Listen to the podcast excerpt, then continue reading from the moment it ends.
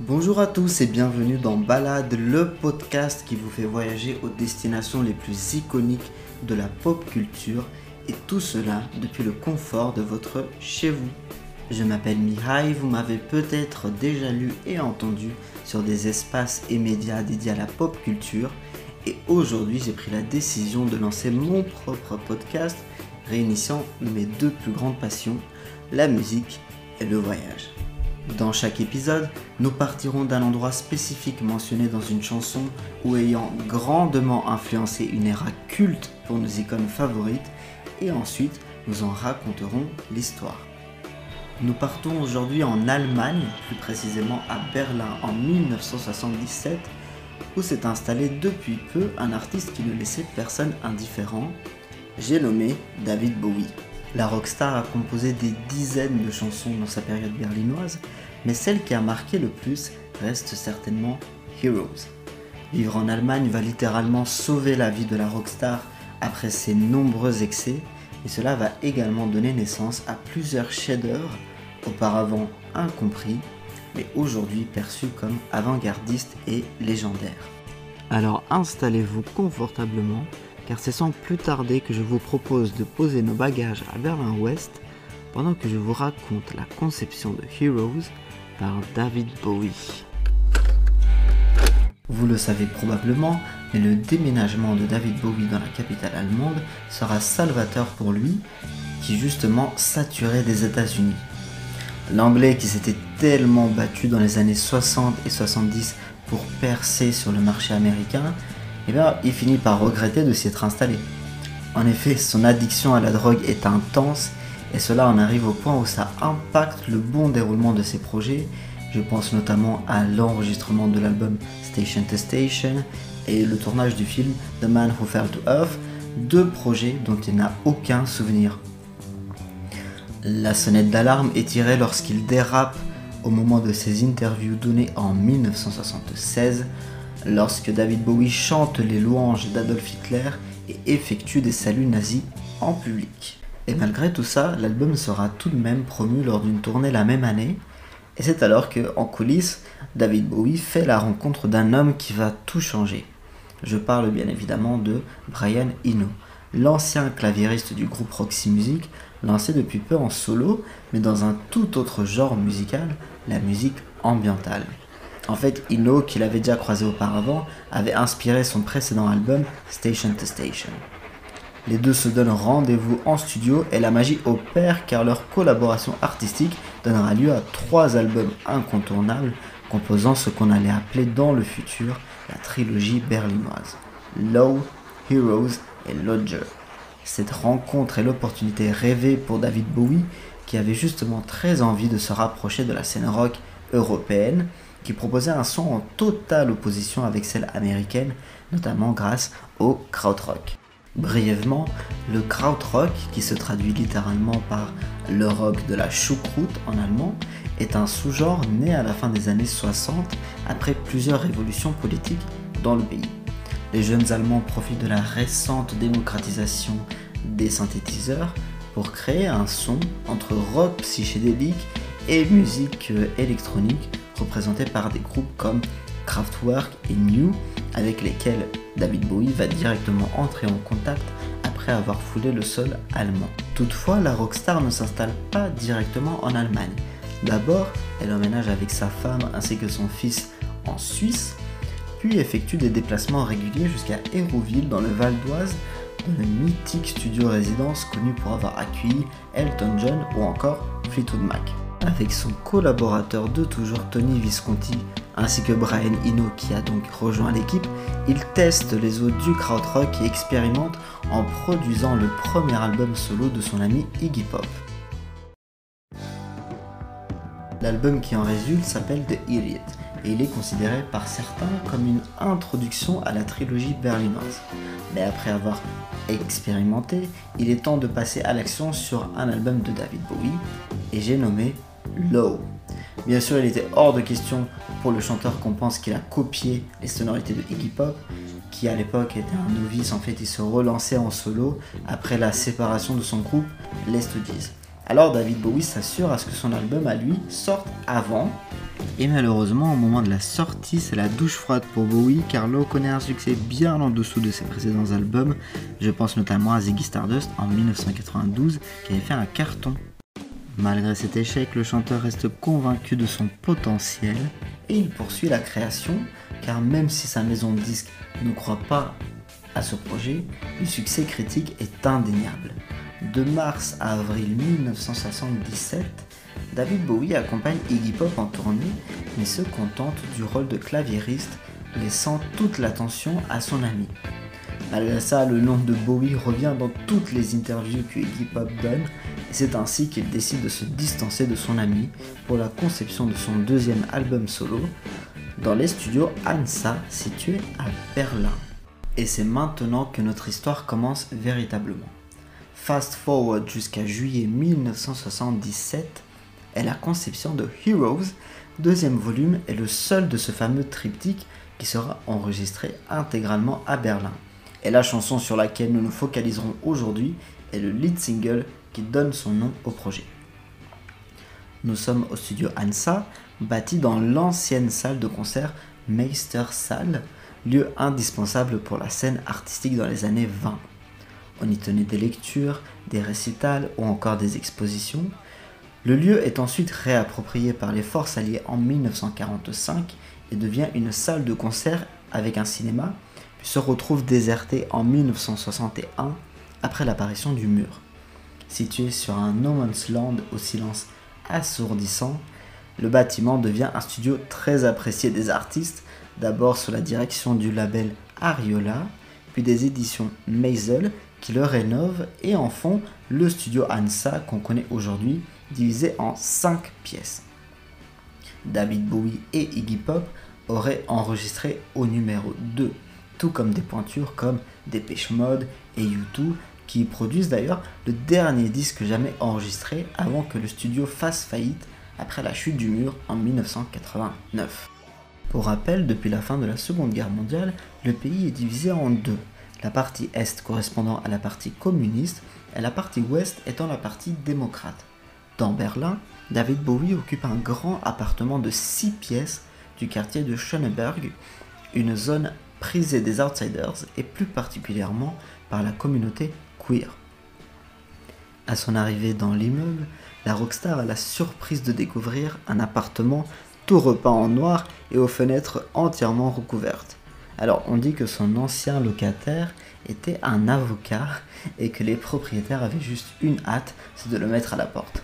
C'est alors que le gentleman arrive en 1976 et fait repeindre l'appartement orné de stucs en blanc comme il les aime. D'abord, il vit avec son ami Iggy Pop, mais la colocation montre vite ses limites car on dit que euh, David Bowie détestait que son colocataire se serve dans son frigo. Oui, oui, juste pour ça.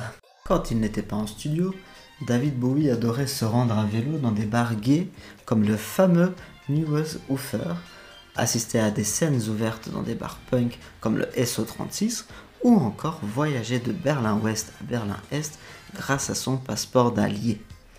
Mais ce que les biographes notent aussi, c'est que David Bowie fréquentait également des endroits plus huppés, notamment le Paris Bar où on mange français et le Ganymede, restaurant fréquenté par la crème de la crème du showbiz et des politiques, situé dans le quartier historique de Miteux la journée se finissait généralement en assistant à une représentation de pièces de théâtre.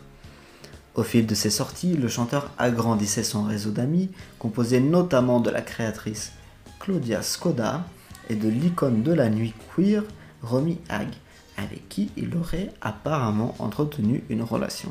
Il est également intéressant de noter que tous ses amis font pas forcément partie du showbiz, je pense au beau-fils de sa propriétaire Wolf Dieter, qui, en l'échange de quelques vinyles dédicacés, avait obtenu à la Rockstar une magnifique Mercedes 600 coupée pour se déplacer dans la ville. En studio, l'atmosphère est beaucoup plus lumineuse maintenant que David va mieux et a retrouvé sa créativité. Alors que lors de la création de Low, c'était la femme de Tony Visconti qui passait du temps en studio et contribuait par exemple au chœur, ici c'est la belle Antonia Mass une chanteuse de jazz rencontrée dans un club berlinois qui donne de la voix sur l'album, tandis que dans la pièce à côté, son groupe Les Messengers enregistre leur album. cette dernière va entretenir une relation avec Tony Visconti, qui à l'époque était encore marié à la chanteuse Mary Hopkins. Il faut savoir que habituellement, David demandait à son band de sortir de la pièce afin que Tony et lui puissent écrire les paroles des chansons qu'ils ont produites. Seulement cette fois c'est une exception, il demande à être seul. C'est alors qu'en regardant par la fenêtre, Bowie aperçoit Tony Visconti et Antonia Mass, les deux amoureux, échanger un baiser près du mur. C'est donc cette histoire qui va inspirer Heroes.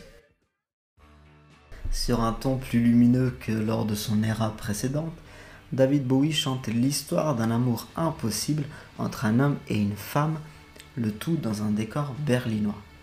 Le temps d'un jour, le couple brave les interdits et s'évade le temps découplé, mais le refrain ramène les protagonistes à la réalité, car cette fantaisie dont tout de rêve est en fait invraisemblable. La chanson gagne en intensité progressivement jusqu'à atteindre le climax au dernier couplet, au moment où l'interprétation du chanteur devient intense pour raconter leur dernier baiser échangé devant le mur de Berlin, une ville austère et froide à l'opposé justement du romantisme dont il est question. Évidemment, il était hors de question pour David Bowie de rendre public cette affaire, alors il fait en sorte que Heroes ne fasse aucune allusion précise à Tony Visconti, et donc il agrémente la chanson d'une double lecture. Pour de nombreux critiques de l'époque, cette chanson raconte l'histoire de deux amoureux habitant chacun d'un côté différent du mur. Les deux risquent ainsi la mort en échangeant un baiser, pendant que des gardes rouges leur tirent dessus pour les en empêcher. Et le temps d'une seconde, le temps s'arrête et les amoureux deviennent des héros qui bravent les interdits. Une image confirmée lorsque l'on sait que le tableau Love Us Between Garden Walls de l'allemand Otto Müller a inspiré le titre. Daté de 1916, cette peinture représente deux amoureux échangeant un baiser entre deux murs durant la Première Guerre mondiale. Le protagoniste de cette histoire, Tony Visconti, ne révélera que 20 ans plus tard de quoi Heroes est véritablement parti, ce que Bowie va confirmer au début des années 2000. Mais dans l'immédiat, au moment de la sortie, son interprète affirme à Rolling Stone Magazine avoir simplement aperçu deux amoureux s'embrasser sous une tour de guet devant les yeux des gardes rouges. Je cite Pourquoi ont-ils choisi cet endroit? J'ai supposé que leur motif était la culpabilité, d'où l'acte d'héroïsme qu'ils ont accompli en l'affrontant.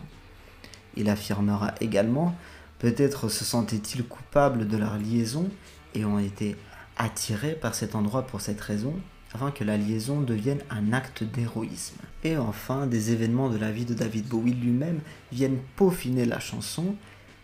Et il faut dire qu'entre son mariage qui bat de l'aile et ses addictions, l'inspiration ne manque pas. En 2019, l'artiste anglaise Claire Shenstone affirme d'ailleurs avoir rendu visite au chanteur à l'été 74. Lors d'une balade près du mur, Bowie demande à la jeune femme si elle rêve de lui comme lui il rêve d'elle. Ce à quoi elle rétorque que non, car elle ne rêve que de nager avec des dauphins. C'est une image qui va réutiliser dans le troisième couplet. Cette lecture des paroles est bien évidemment rendue possible grâce à l'intensité que David Bowie met dans son interprétation, intensifiée d'autant plus par l'aspect désertique du studio Ansa.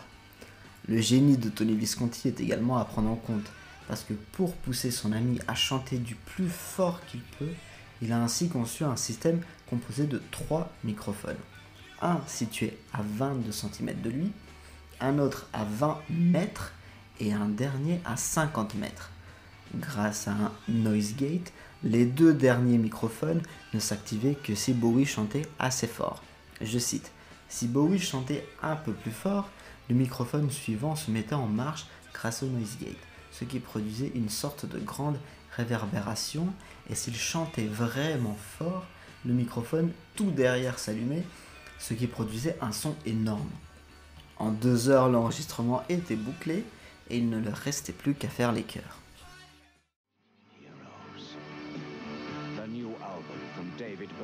Je fais très rapidement un bref résumé de l'accueil réservé à Heroes à sa sortie.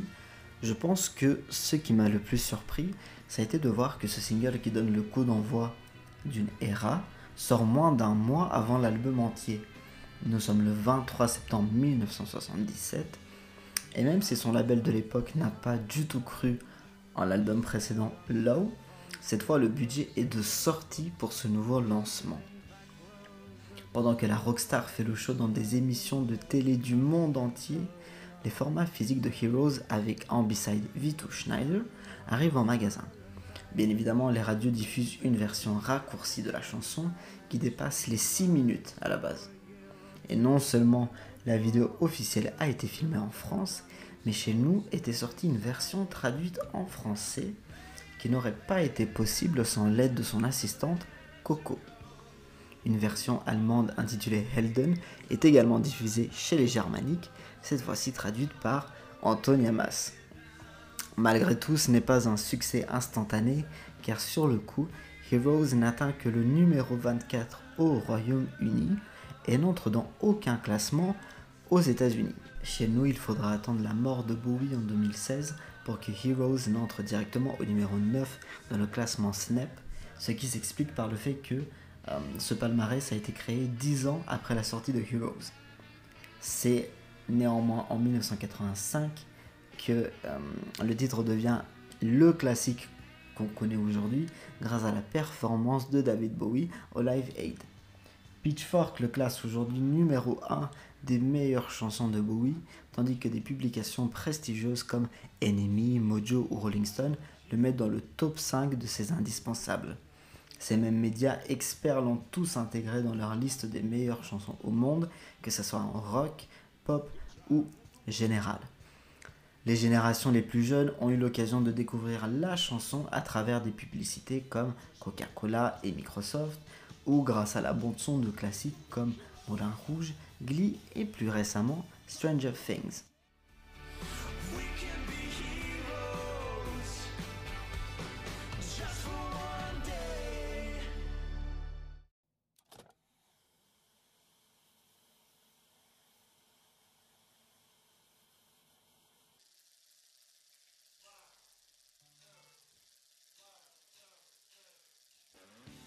Alors, au cours du reste de sa vie, David Bowie va-t-il retourner à Berlin? Et quel rapport garde-t-il avec la capitale? Eh bien, après avoir bouclé sa trilogie berlinoise, le chanteur fait son retour aux États-Unis à New York. Scary Monsters and Super Creeps sort en 1980 et c'est le début d'une décennie remplie de succès commerciaux pour le chanteur, un succès qu'il va finir par regretter après le carton de Let's Dance et qui va le pousser à carrément remettre tout son art en question. Ce n'est qu'en 1995 qu'il retourne en studio avec Brian Eno et en résulte l'album concept inspiré de Twin Peaks, j'ai nommé Outside. Aujourd'hui, David Bowie fait partie intégrante de la culture allemande et Berlin a jusqu'au bout gardé une grande importance dans son cœur. Il retournera bien sûr dans la capitale dans le cadre du Serious Moonlight Tour en 1983, puis en 1987 pour le Glass Spider Tour et enfin pour le Reality Tour en 2003. Et à chaque fois, le chanteur ne manque pas de communiquer son émotion.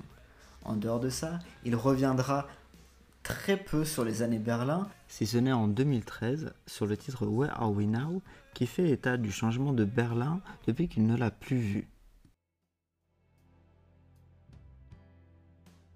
En conclusion, la mémoire de David Bowie est à jamais éternelle à Berlin. Et lors de son décès en janvier 2016, le ministère allemand des Affaires étrangères lui rend hommage avec un communiqué créditant le chanteur pour avoir aidé à faire tomber le mur. Une référence directe à son show lors du Concert for Berlin en juin 1987, un festival qui se déroulait à Berlin-Ouest, mais sur la place de la République, au pied du mur ce qui aurait été le point de départ des manifestations qui ont ensuite mené à la chute du mur en novembre 1989. Toujours en janvier 2016, la tristesse envahit les rues, mais pas pour longtemps car des fans apportent bougies et fleurs en masse devant la porte de son ancien appartement et ses chansons sont clamées en chœur dans la rue. En 2022, le jour de ce qui aurait été les 75 ans du chanteur, la poste allemande distribue une collection de timbres et autres goodies commémoratifs. Et maintenant que 5 ans sont passés depuis sa disparition, des fans allemands incitent Berlin à renommer en hommage à Bowie plusieurs rues qu'il aurait fréquentées, notamment celle où il avait élu domicile, mais aussi à créer un monument en sa mémoire au-delà de la plaque commémorative qui existe déjà. En attendant tout ça, les fans peuvent se réconforter en rendant visite à sa statue de cire à Madame Tussaud, qui ne représente pas le Bowie que l'Allemagne a connu, mais son alter ego Ziggy Stardust. David Bowie a beau être mort, sa mémoire est gardée en vie dans la ville de Berlin.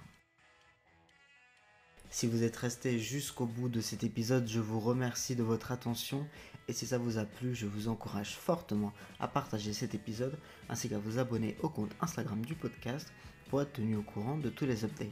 Je vous donne rendez-vous très bientôt pour le prochain épisode, plus court cette fois, et qui si tout se passe bien nous fera voyager à Cuba, plus précisément à la Havane.